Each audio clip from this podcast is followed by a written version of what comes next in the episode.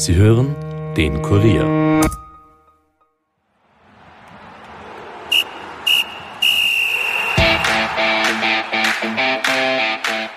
Knapp eine Woche ist es her, dass Irene Fuhrmann als erste Trainerin eines ÖFB-Nationalteams vorgestellt wurde. Ein historischer Schritt, aber auch ein logischer. Mein Kollege Alexander Strecher hat mit Fuhrmann Ende letzter Woche gesprochen über ihre Ziele und Ideen mit dem Frauenteam und darüber, warum es egal sein sollte, ob ein Mann oder eine Frau ein Fußballteam trainiert. Mein Name ist Stefan Berndl und ihr hört eine kleine Spezialepisode der Kurier Nachspielzeit. Nachspielzeit, der Fußball-Podcast von und mit der Kurier Sportredaktion.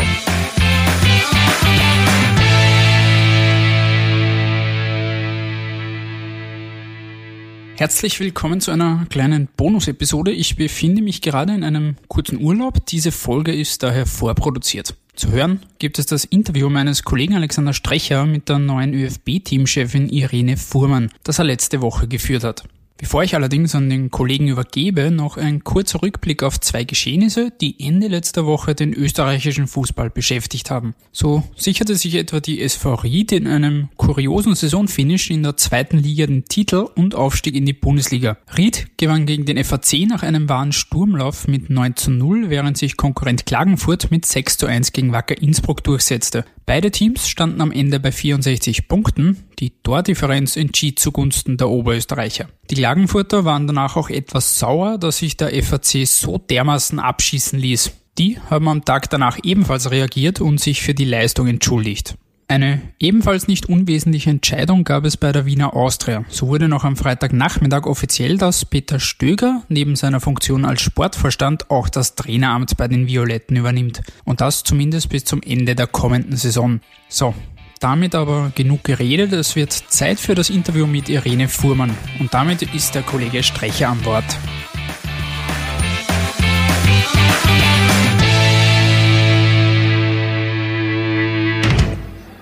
Guten Tag und herzlich willkommen in der neuen Pop-up-Redaktion in Wien, Maria Hilf.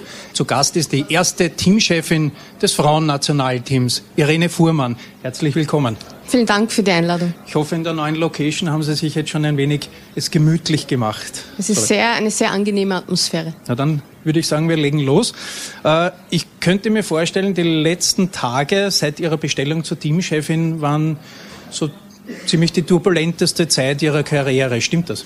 Ja, es, es waren sehr äh, lange Tage vor allem. Ähm, ich habe natürlich mit einer re breiten Resonanz an, an, an Reaktionen gerechnet, aber bei weitem nicht in dem Ausmaß, wie es stattgefunden hat. Ich nehme an, viele Medientermine auch. Immer diese lästigen Medien, oder? ja, ich sehe ich sehe das auch als Anerkennung ähm, äh, meiner Arbeit in den letzten Jahren und, und ähm, sehe es auch als Wertschätzung oder ähm, dieses Postens an sich. Bei Ihrer Präsentation haben Sie zugegeben, Sie haben nicht sofort zugesagt, wie das Angebot vom ORF, äh, ÖFB dargelegen ist. Äh, Sie haben kurz noch überlegt. Warum? Warum? Weil es einfach eine sehr verantwortungsvolle Aufgabe ist. Ähm, es auch darum geht, ähm, die beste Entscheidung für das Team zu treffen und ähm, schlussendlich ähm, fühle ich mich bereit, ähm, diese Herausforderung anzunehmen und möchte einfach auch diese Chance nützen, mit diesem Team in der jetzigen Konstellation auch, auch zu arbeiten. Sie wurden auch gefragt, ob der Druck größer ist auf Sie, weil Sie eine Frau sind. Äh, was sagen Sie eigentlich zu dieser Frage im 21. Jahrhundert? Ist die noch zeitgemäß? Druck ist Druck, egal für wen, oder? Ja, der Fokus ist jetzt natürlich ein spezieller aufgrund meines Geschlechts, ähm, weil das eine Besonderheit ist. Sollte natürlich im Jahr 2020 vielleicht nicht mehr ganz so stark sein. Ähm, aber für mich persönlich macht es keinen Unterschied und, und ähm, ich glaube, auch für jeden Mann sollte es ein Privileg sein, diesen höchsten Posten im österreichischen Frauenfußball ausüben zu dürfen. Der Teamchef äh, war ja bis vor kurzem Dominik Dahlhammer, mit dem Sie zusammengearbeitet haben. Er ist jetzt zum LASK gegangen. Äh, inwieweit wollen Sie dieses gemeinsame Werk noch fortführen und welche neuen Ideen der Irene Fuhrmann sollen einfließen in die kommende Arbeit? Ja, Fakt ist einfach, dass mich äh, Dominik Dahlhammer in seiner Denkweise, ähm, Herangehensweise an den Fußball in meinem Trainerwesen geprägt hat. Er hat unheimlich viele Impulse und äh, gesetzt in den letzten Jahren und hat äh, dem Fußball den Stellenwert auch zukommen lassen, den er heute hat. Und da haben wir ihm äh, ein großes Danke auszusprechen. Ähm, ich denke aber auch, dass ähm, meine Bestellung ähm, einfach äh, gemacht wurde, weil ich auch diese Prozesse in den letzten Jahren mitgetragen habe. Und deswegen ähm, würde ich es auch falsch finden, jetzt alles äh, komplett umzuwerfen. Und es gilt sicher, ähm, diese taktische Flexibilität, die sich das Team einfach angeeignet hat, ähm, zu nutzen, ähm, auch wenn es immer wieder natürlich äh, Adaptierungen geben soll und, und ich äh, in dem Fall auch meinen eigenen Weg äh, finden möchte man sagt immer von einer Trainerin den Stempel aufdrücken. Was werden der Stempel der Irene Fuhrmann, wo man sagt, das ist jetzt genau ihres? Ähm, ich denke, dass äh, eine meiner besonderen Qualitäten ist es einfach mit, mit Menschen zu arbeiten und auf sie einzugehen. Aber ähm, Fakt ist, dass sich das dann in der Arbeit auch erst zeigen wird. Auch Trainerinnen, genauso wie Trainer, definieren sich über den Erfolg. Äh, was ist für Sie Erfolg kurzfristig, wahrscheinlich die EM-Qualifikation eben zu schaffen äh, und mittelfristig? Wann sind Sie zufrieden und sagen, ich bin erfolgreich? Ja, es ist Fakt, dass wir jetzt in der entscheidenden Phase der EM-Qualifikation stehen. Es warten noch vier ähm, entscheidende Spiele auf uns. Ähm, und natürlich, gerade im Fußball oder auch im Sport gilt es, Ergebnisse zu bringen. Das heißt, ähm, Besonders erfolgreich wird es dann sein, wenn wir unser gemeinsames Ziel, diese Teilnahme an der Europameisterschaft auch, auch fixieren können. Ähm, Fakt ist es aber auch schon, dass es immer wieder auch um Prozesse geht, ähm, der Mannschaft neue Impulse zu geben, auch die einzelnen Spielerinnen weiterzuentwickeln. Und ich sehe jetzt meine Hauptfunktion zwar als Teamchefin, aber mir geht es auch darum, den Frauenfußball in Österreich ähm, äh, weiter zu unterstützen und zu fördern. Wie würden Sie den Status quo des Frauenfußballs in Österreich jetzt äh, einstufen? Es hat ja die Europameisterschaft gegeben, die einen richtigen Hype verursacht hat. Äh, sieht man dann schon äh, Folgen? Kommen mehr Mädchen zum Frauenfußball in diesen Jahren? Ja, ich bin ja jetzt seit 20 Jahren ähm, hautnahe ähm, beteiligt an den Entwicklungen des Frauenfußballs, sei es als Spielerin oder auch als, als Trainerin.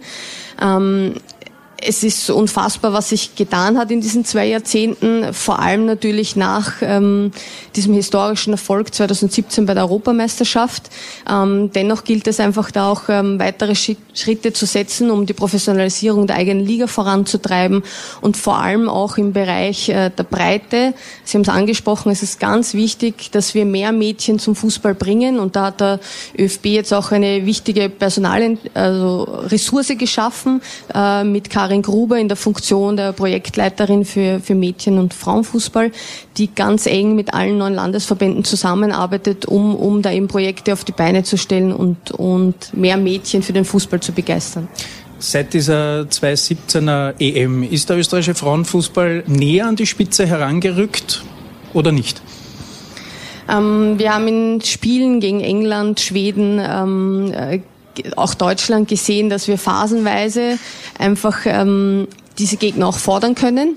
Ähm, Fakt ist aber einfach auch, dass wir dass wir dennoch noch mehr auch an, an Quantität äh, an der Spitze brauchen, um dann qualitativ auch, auch wirklich ähm, ja, dagegenhalten zu können. Das heißt, so ein Sommermärchen zu wiederholen ist schon eine sehr, sehr schwierige Aufgabe. Also man darf jetzt nicht davon ausgehen, oder? Absolut, wir müssen realistisch sein. Wir sind äh, im Vergleich ein sehr kleines äh, Fußballland. Ähm, die Mannschaft hat es aber auch immer ausgezeichnet, an, äh, dass Träume eben äh, erlaubt sind und, und wir kommen einfach noch über das Kollektiv und das müssen wir auch weiterhin nutzen. Die erste Aufgabe äh, wird vielleicht eine Abenteuerreise. Kasachstan auswärts in Zeiten von Corona ist das doppelt äh, herausfordernd. Wissen Sie schon, wird das stattfinden, unter welchen Voraussetzungen? Der momentane Stand ist, dass es durchgeführt wird, aber wir müssen auch hier, so wie im Fußball, immer flexibel bleiben und dann auch die, die Dinge nehmen, wie sie kommen. Ähm, derzeit gehen wir davon aus, dass es stattfindet und wir sind in den Planungen, ähm, alle Herausforderungen auch, auch bestmöglich äh, zu meistern. Sie sind seit über einem Jahrzehnt schon beim ÖFB tätig. Äh, reizt es Sie trotzdem vielleicht eine Clubmannschaft irgendwann einmal zu trainieren oder ist das momentan in Ihrer Gedankenwelt gar nicht vorhanden? Erstens konzentriere ich mich jetzt ganz auf das, was ich derzeit zu tun habe. Es ist ein absolutes Privileg, wie gesagt, dass ich, dass ich ähm, diesen Job ausüben darf und es ist das Höchste, was es im Frauenfußball äh, in Österreich gibt. Ähm, aber ich habe auch gelernt ähm, in den letzten Jahren, dass man nie etwas kategorisch ausschließen darf. Würden Sie jetzt sagen, Sie sind am Ziel Ihrer Träume angelangt mit der Benennung zur Teamchefin oder gibt es da noch ein paar Träume, die man dann vielleicht später realisieren kann? Die Ernennung ist natürlich eine tolle Sache, aber jetzt geht's um die Arbeit und, und da wollen wir erfolgreich sein. Und, und da muss ich auch eines sagen, ähm, alleine in der, im heutigen modernen Fußball schafft man das nicht. Man braucht einen, einen Staff, der extrem engagiert ist, der viel Expertise mitbringt und ähm, da kann ich auch auf die Unterstützung zählen und deswegen bin ich auch sehr optimistisch, dass uns das gelingen wird. Wenn Männer Frauenteams trainieren können, können doch Frauen auch Männerteams trainieren. Stimmt dieser Satz? Ja, warum sollte er nicht stimmen? Es äh, geht nie darum, ob man eben jetzt eine Frau oder ein Mann ist, sondern darum, die Qualifikation hm. zu besitzen, aber vor allem auch ähm, in puncto Menschenführung ähm, erfolgreich zu arbeiten. Es geht ähm, um Führungskompetenzen und das kann jeder Mann wie jede Frau, denke ich unweigerlich natürlich die Frage äh, an Sie, würde es Sie reizen, irgendwann ein Männerteam in welcher Liga auch immer äh, zu, zu, zu führen, zu leiten, zu trainieren? Ich habe immer gesagt, solange ich im Frauenfußball auf professioneller Ebene arbeiten darf, möchte ich das tun, weil ich aus diesem Bereich komme, weil mir das eine Herzensangelegenheit ist. Aber wie ich es auch vorher schon erwähnt habe, ich würde nie etwas jetzt ausschließen. Auch wenn Sie den Vergleich nicht haben. Aber was glauben Sie aus Ihrer Erfahrung als Trainerin, wo wäre der größte Unterschied und wo wären die Parallelen zu finden, wenn man Männerteams trainiert? Der Fakt ist, dass es immer ums Gewinnen geht und, und Erfolge gemeinsam zu feiern. Ähm, ich glaube auch, es ist schwer zu pauschalisieren, aber ähm, wenn man mit Frauen arbeitet, glaube ich, wird vielleicht doch ein Stück weit mehr hinterfragt. Es geht immer auch äh, um das Warum wir etwas tun. Wenn sie das dann verstehen, dann, dann sie, stehen sie auch voll dahinter und ziehen das durch. Also das ist der größte charakterliche Unterschied wahrscheinlich zwischen Männern und Frauen, dass da hinterfragt wird ein wenig. Wie gesagt, das ist jetzt meine Einschätzung, aber ich glaube, man darf das nie auf die Geschlechter so eins zu eins ähm, ummünzen. Wie kann man sich Ihre nächsten Wochen vorstellen? Die Medientermine werden irgendwann einmal auch zu Ende sein. Äh, wie schaut dann Ihre tägliche Arbeit aus ab Mitte August? Ja, es äh, wird so sein, ähm, oder es ist jetzt auch schon diese Woche so, dass ich äh, parallel noch ähm, Kandidaten auch, auch äh, sondiere, weil ich ja noch den offenen Posten des Spielanalysten besetzen äh, muss nach dem Abgang von Wolfgang Vierler zur SV Ried. Und ähm, es geht jetzt äh, darum, auch äh, intensiver mit den, mit den Spielerinnen äh, in Kontakt zu treten. Und ähm, die Planungen für, für Kasachstan äh, nehmen Fahrt auf, sage ich jetzt, kommen in die Endphase. Und ähm, es ist auch so, dass, dass ich weiterhin in der Akademie, in der ÖFB Frauenakademie in St. Pölten äh, meinen Arbeitsplatz habe, um dort auch äh, Kontaktpflege zu unseren Nachwuchsnationalteamtrainern, ähm, U19-Trainer Michael Steiner und U17-Nationalteamtrainer Markus Hackel intensiviere, weil ich es auch als meine Aufgabe sehe, die besten Talente ähm, zu begleiten und weiter zu fördern. Letzte Frage noch. Wie war denn das Feedback der Spielerinnen? Wie intensiv war der Kontakt? Haben sich einige Führungsspielerinnen gemeldet bei Ihnen? Ja, es haben sich einige gemeldet und ähm, es sind alle durchwegs positiv und freuen sich auf die Zusammenarbeit. Und ja, so kann es weitergehen. Irene Fuhrmann, danke fürs Kommen in die neue Location und gutes Gelingen für die nächsten Aufgaben. Vielen herzlichen Dank.